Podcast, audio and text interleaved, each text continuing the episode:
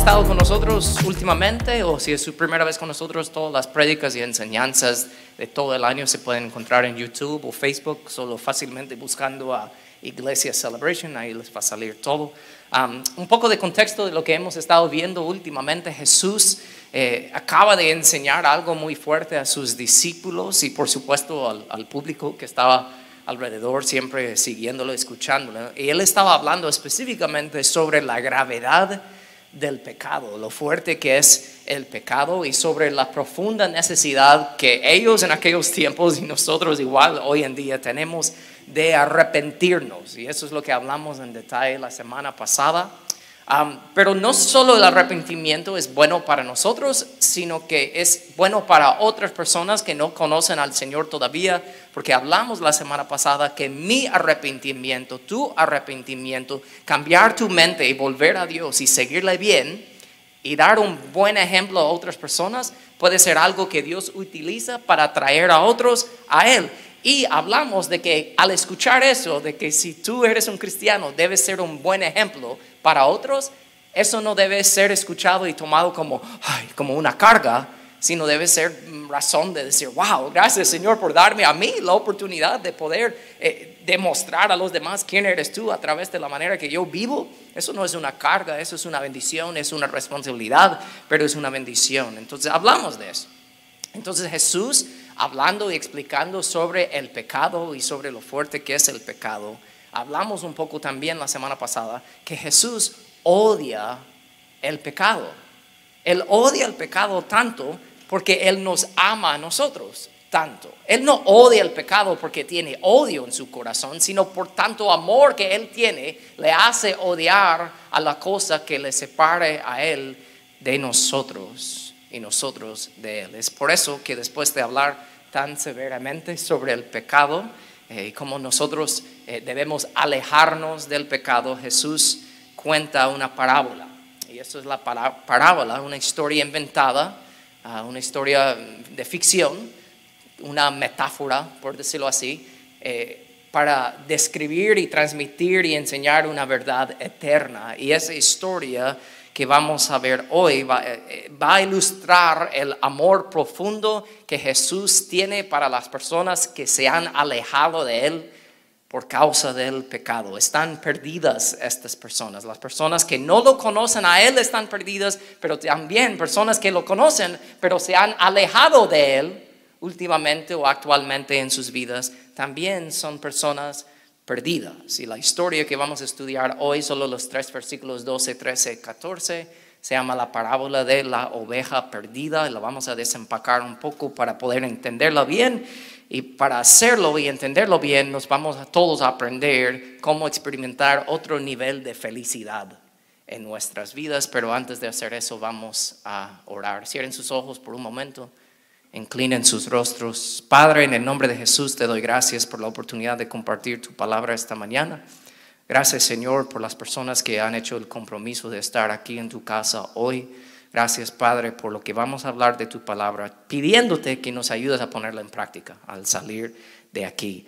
En el nombre de Jesús, la iglesia dice, si tienen las notas que les dieron al entrar hoy, vamos a ver primero que esta historia, esta parábola de la oveja perdida, Jesús nos enseña primero sobre la condición de la oveja perdida, la condición de la oveja perdida. Así que recuerden, les digo, la historia que Jesús en este momento en, el Evangelio de Mateo, capítulo 18, versículo 12, que Él está compartiendo, no es una historia real, es una historia que Él está inventando, pero transmite comunica una verdad eterna, ¿okay? pero es una metáfora. Entonces, cada elemento de la historia, cada personaje, cada cosa, eh, está ilustrando a algo real. Entonces les digo eso porque primero, para entender esto bien, tenemos que entender que las ovejas perdidas son las personas que no conocen a Jesús, que nunca lo han conocido personalmente, o lo conocen, pero están lejos de Él actualmente. Entonces, entendiendo eso, puede ser que tú dirías honestamente hoy que no tienes una relación con Jesús. Entonces, según lo que Jesús está enseñando aquí, eres una oveja perdida. O puede ser que tú dices, yo, yo conozco a Jesús, pero estoy lejos de Él. Entonces admitas gracias por admitirlo honestamente, transparentemente, que no estás cerca de Él, entonces Jesús diría que también eres una oveja perdida. Entonces, entendiendo eso, hay personas aquí hoy que representan a la oveja perdida, la historia empieza así. Si un hombre tiene 100 ovejas y una de ellas se extravía, ahí paramos por un momento, vamos a ver el resto. Pero al escuchar primero la palabra oveja o ovejas, nosotros hoy en día porque en aquellos días un montón de ellos eran pastores o trabajaban o vivían cerca de los animales que nosotros llamamos ovejas, ¿verdad? Nosotros escuchamos la palabra oveja y pensamos en la imagen clásica de Jesús como el pastor ahí con la ovejita en sus brazos, como, ay, qué lindo, tierno, blanquito, limpio y todo. ¿verdad? Eso es lo que nosotros pensamos. Entonces, ay, qué lindo, una, oveja, una ovejita perdida, pero Jesús es tan bueno que va a ir a buscarlo, qué bueno, ¿verdad? Eso es lo que nosotros pensamos. Entonces, cuando en realidad Jesús, al comparar una oveja perdida con un ser humano perdido, es un ejemplo fuerte, realmente era un, insulto para las personas. Porque piénsalo así, las ovejas, no sé si hay un video aquí, pero las ovejas son tontas. las ovejas son lentas, las ovejas son torpes y fácilmente pierden su rumbo. ¿Cuántos de nosotros somos iguales? Pero con este detalle en la historia de Jesús, ¿qué, podemos aprender nosotros?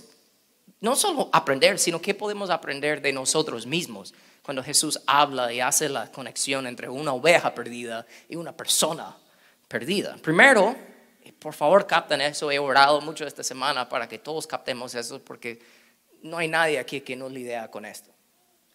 Primero aprendemos que todos, como ovejas perdidas, necesitamos ser rescatados. Todos.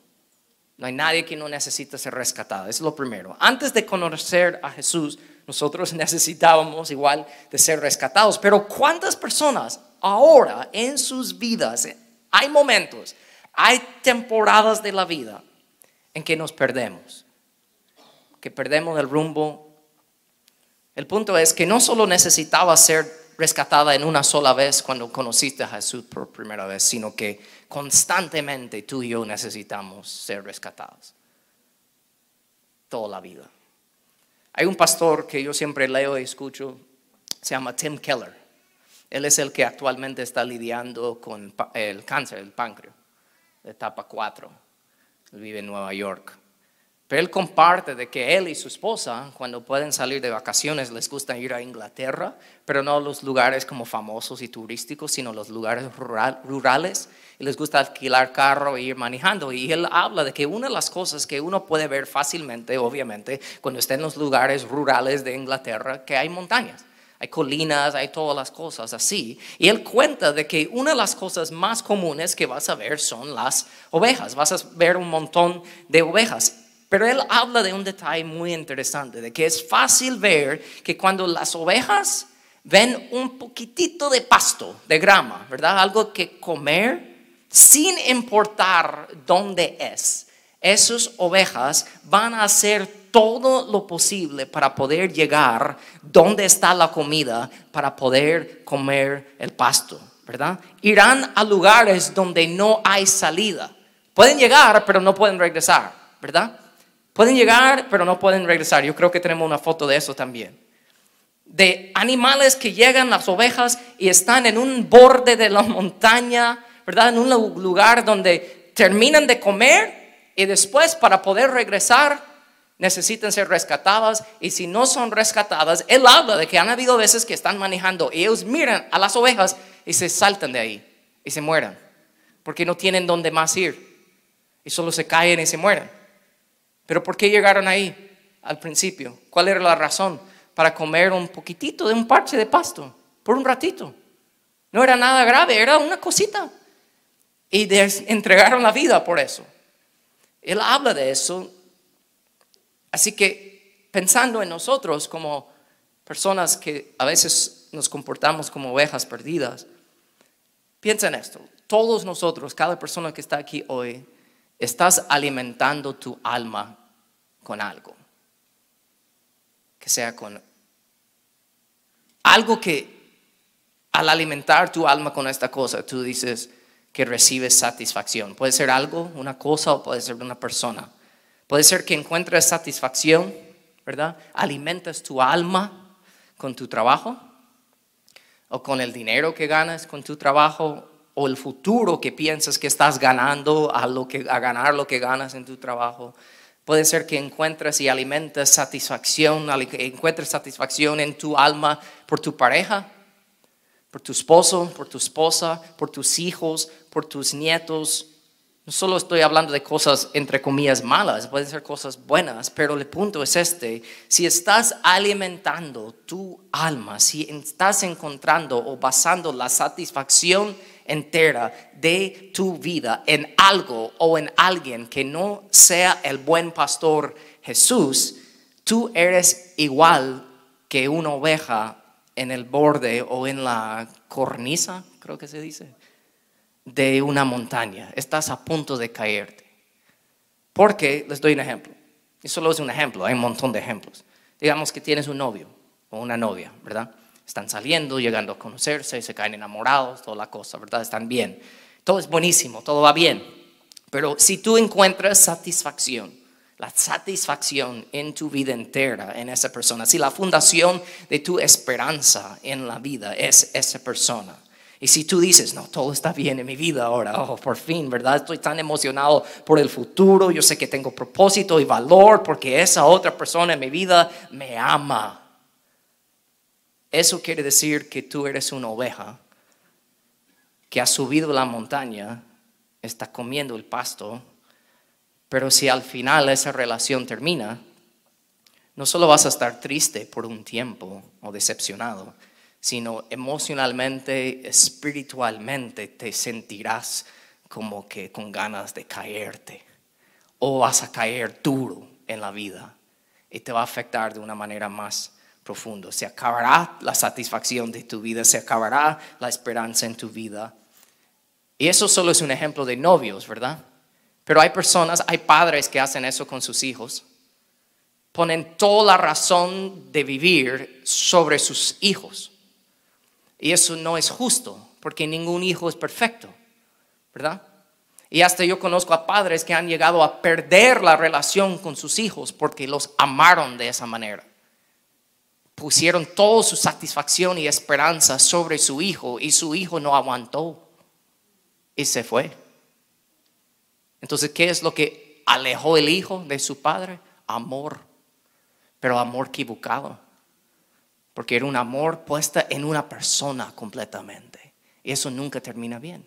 Lo he visto en parejas, lo he visto con personas con su trabajo, pierden su trabajo y pierden su vida porque toda su esperanza y satisfacción se encontraba en el trabajo. El punto es que no si es con una novia o con hijos o con tu pareja o con tu dinero, lo que sea, todos que encontramos satisfacción y si somos honestos, muchos lo hacen, hasta buenos cristianos que conocen al Señor, pero encuentran la satisfacción y esperanza de su vida en algo que no es Jesús, están en una montaña a punto de caerse.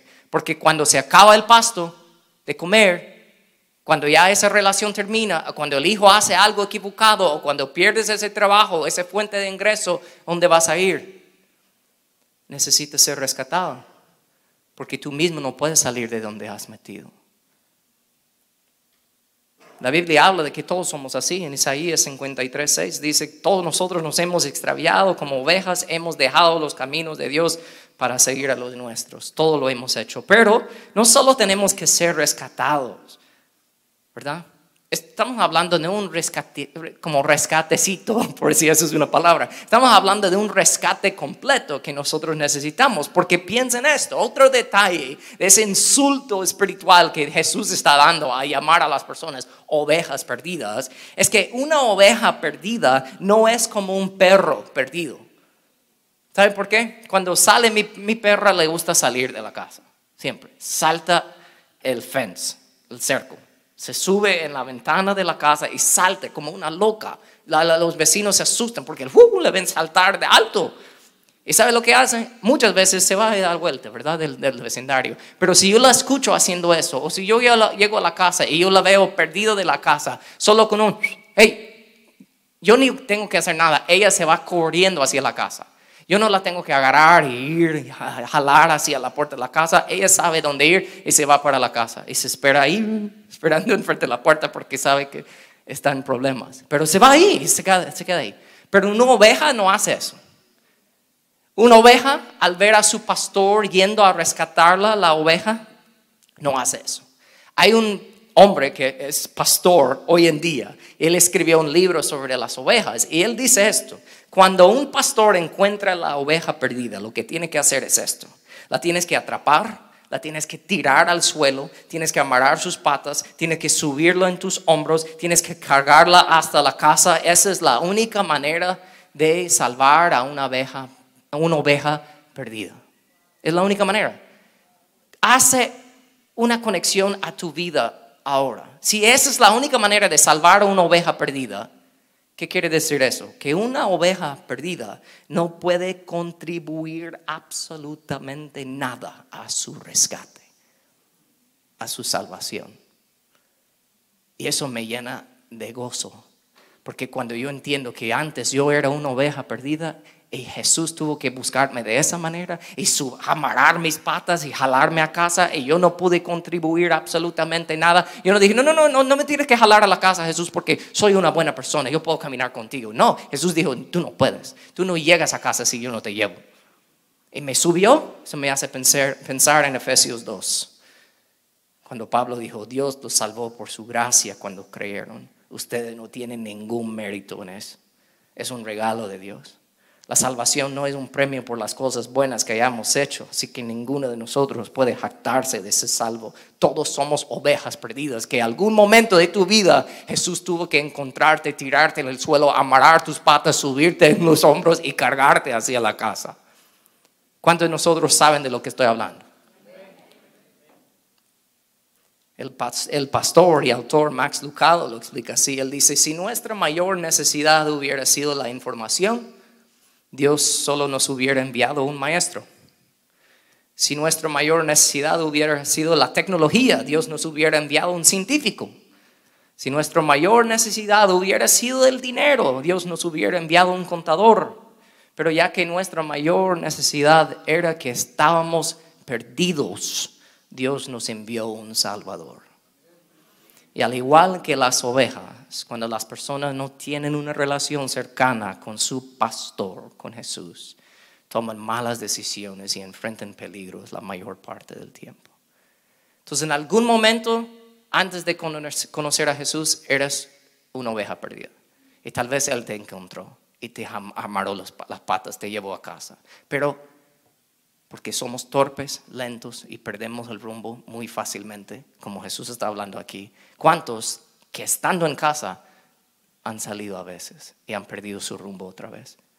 El punto es que necesitamos ser rescatados de un solo momento recibiendo la salvación, pero muchos de nosotros tenemos que seguir siendo rescatados a lo largo de la vida para poder aprender cómo es la salvación y cómo es el pastor, buen pastor Jesús que nos da la salvación. Entonces, una pregunta para pensar. ¿Por qué te has alejado de Dios en algunos momentos de tu vida? ¿Y cómo te ha afectado el no estar cerca de Él? Solo piénsalo por un momento, porque esa es la condición de la oveja perdida, que todos somos así. Pero gracias a Dios Jesús no termina la historia ahí. Jesús nos enseña el siguiente punto sobre la compasión de nuestro pastor. Sobre la compasión de nuestro pastor. Pastor, no sé si recuerdan los que estaban o escucharon en línea hace unas semanas, hablamos sobre la compasión de Jesús y el título del mensaje era eh, Un dolor en el estómago y hablamos de que Mateo y Lucas tuvieron que inventar una palabra nueva en el griego que no existía para describir la compasión de Jesús, lo cual era como un dolor en el estómago que a él le daba al ver la situación de necesidad de otra persona. Y la única manera de aliviar ese dolor en su estómago era de hacer algo al respecto de la necesidad de la otra persona. ¿Verdad? Así es de la compasión de nuestro pastor. Y por eso yo quiero que piensen en esa compasión de Jesús, porque en la historia que Él está contando, Él es el buen pastor. ¿verdad? En esta metáfora, en esta parábola, en esta historia inventada, Él es el buen pastor. Entonces, siguientes versículos dice, si una vieja, una oveja se pierde, ¿verdad? Se extravía, dice la palabra, si un hombre tiene 100 ovejas y una de ellas se extravía, ¿qué hará? ¿No dejará los otros 99 en las colinas y saldrá a buscar la perdida? Piensa en tu vida por un momento. Esta es la única verdad absoluta que real que, que hay en la vida. Hay otras religiones y otras enseñanzas que les gusta decir que ellos tienen la verdad, un montón de otras eh, religiones a lo largo del mundo, no solo hoy en día, sino en los días de Jesús también. Entonces Jesús al decir que yo soy, Él hablando, yo soy el buen pastor y yo te voy a ir a buscar porque estás perdida, ¿Sabe lo que realmente Él está diciendo? Lo decía en aquel día y es cierto hoy en día. Piensa en esto. Cada religión, en aquel día y hoy en día también, cada religión enseña lo que tienes que hacer para encontrar a Dios. Lo que tú tienes que hacer para encontrar a Dios. Pero Jesús es el único que dice, yo soy Dios y he venido a encontrarte a ti. No sé si captan lo que estoy diciendo. Cada religión cada espiritualidad en el mundo que puedes encontrar te va a decir, oh, si quieres satisfacción, propósito, si quieres la vida eterna, X, X, X, si quieres todas esas cosas, eso es la lista de cosas que tienes que hacer para poder alcanzar eso. ¿Qué está diciendo? Para poder alcanzar al Dios de esa religión, tú tienes que subir la montaña, hacer un montón de cosas para encontrarlo. Eso es lo que todos lo han dicho, eso es nada nuevo, no hay nada nuevo bajo el sol, dice la palabra. Eso en los días de Jesús y hoy en día también. Pero Jesús eh, en esos tiempos y hoy en día es el único que dice, no, no, no. La religión te dice lo que tienes que hacer para encontrar a Dios. Yo soy Dios y yo he venido a encontrarte a ti. Eso es regado, eso viene de la compasión y el amor de Jesús hacia nosotros. Y por eso en Juan 10, 11 Jesús mismo dijo, yo soy el buen pastor y el pastor da su vida en sacrificio por las ovejas. El amor y la compasión de Jesús no es condicional. ¿ok? No es como, oh, tienes que hacer aquí cosas, 10 cosas y luego te voy a amar o te voy a rescatar. No, no es condicional. No está ni, ni tampoco basada en nuestra reacción a él. Porque recuerden, la oveja perdida, cuando el pastor la encuentra, la oveja perdida, cuando el pastor la encuentra, se huye del pastor. No dice, ay, gracias pastor, aquí estoy, no puedo ser, rescatada yo mismo, ayúdame. No, trata de huir aún del pastor. Y el pastor no dice, ay, he trabajado, he, he viajado tanto para, para, salvarte y ahora esa es tu reacción, mejor no, te dejo. Buena suerte con la vida. No, no hace eso.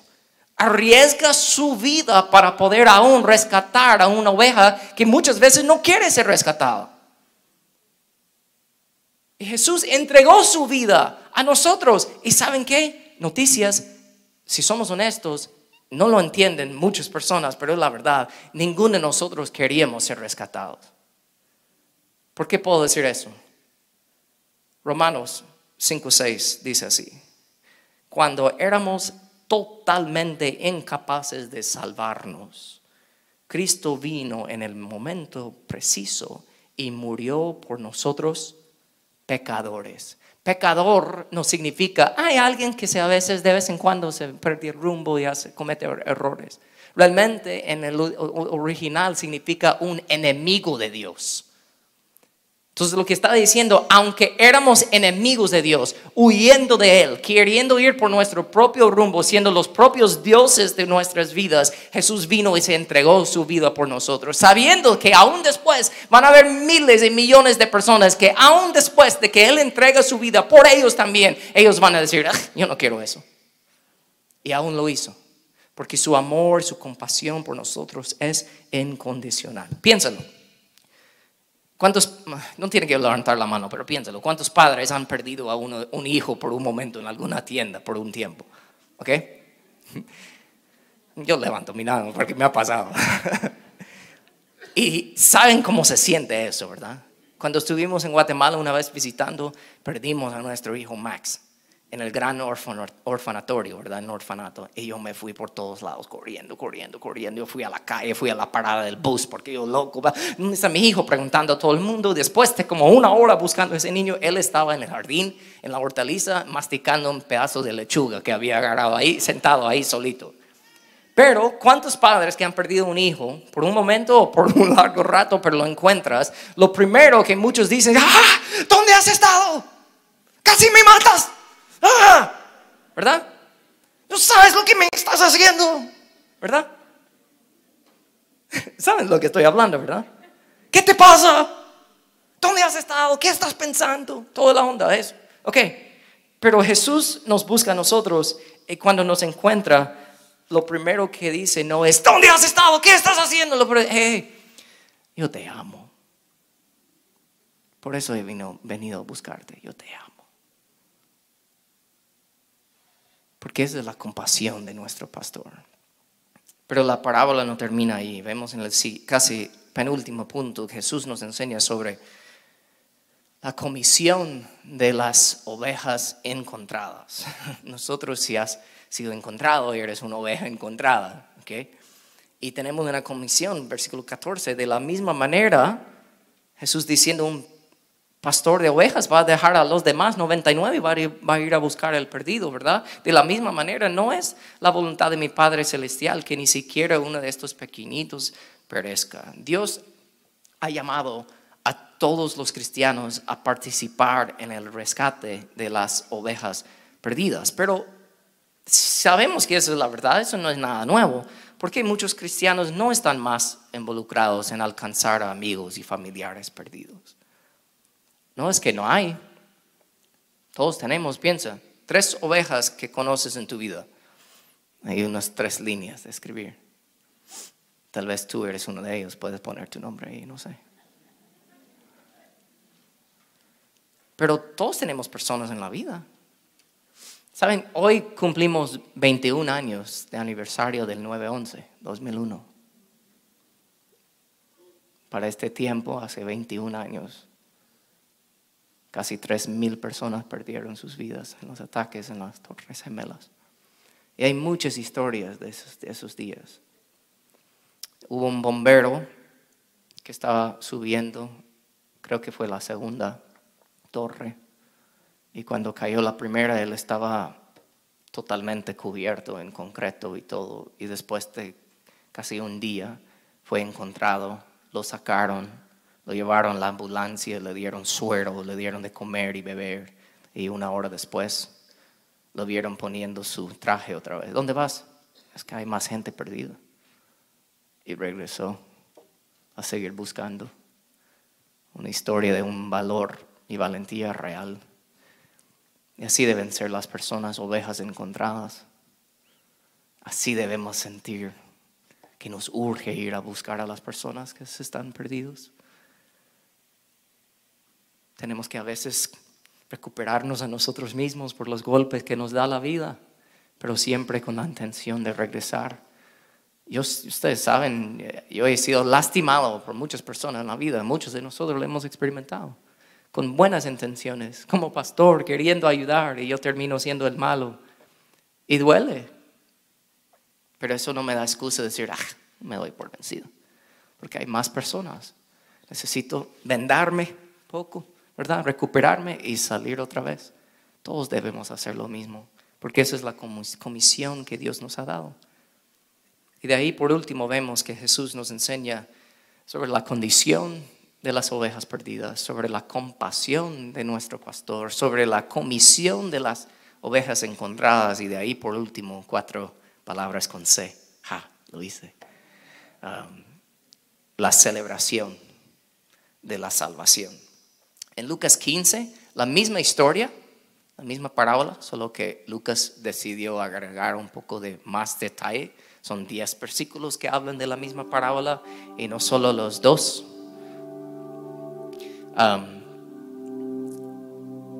permíteme leerles lo que dice aquí en Lucas 15.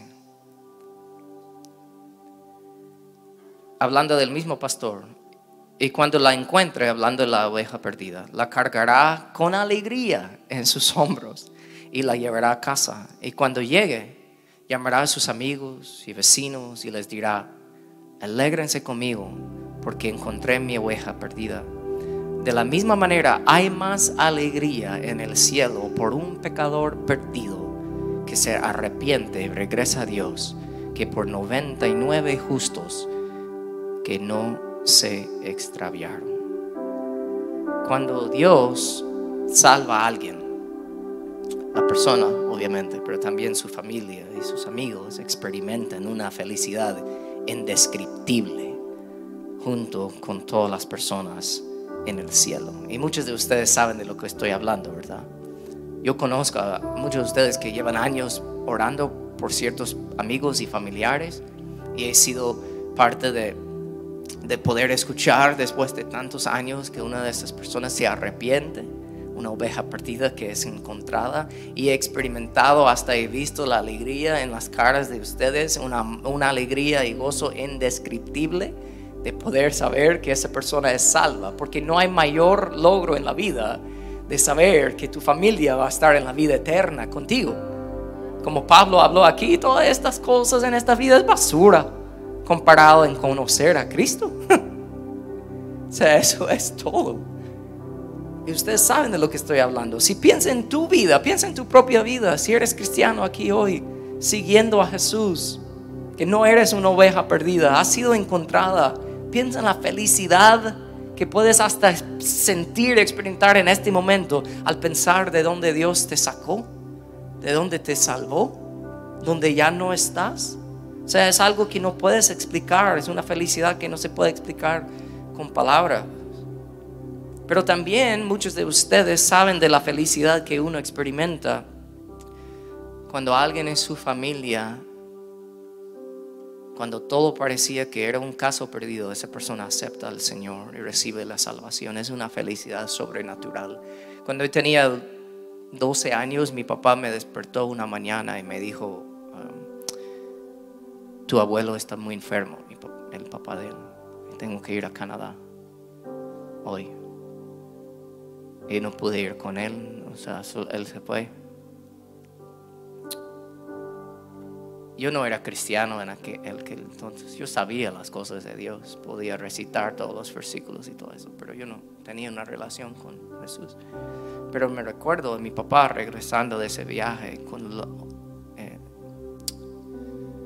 lágrimas en sus ojos y me abrazó y me dijo, desde que yo me convertí a los 26 años, mi papá.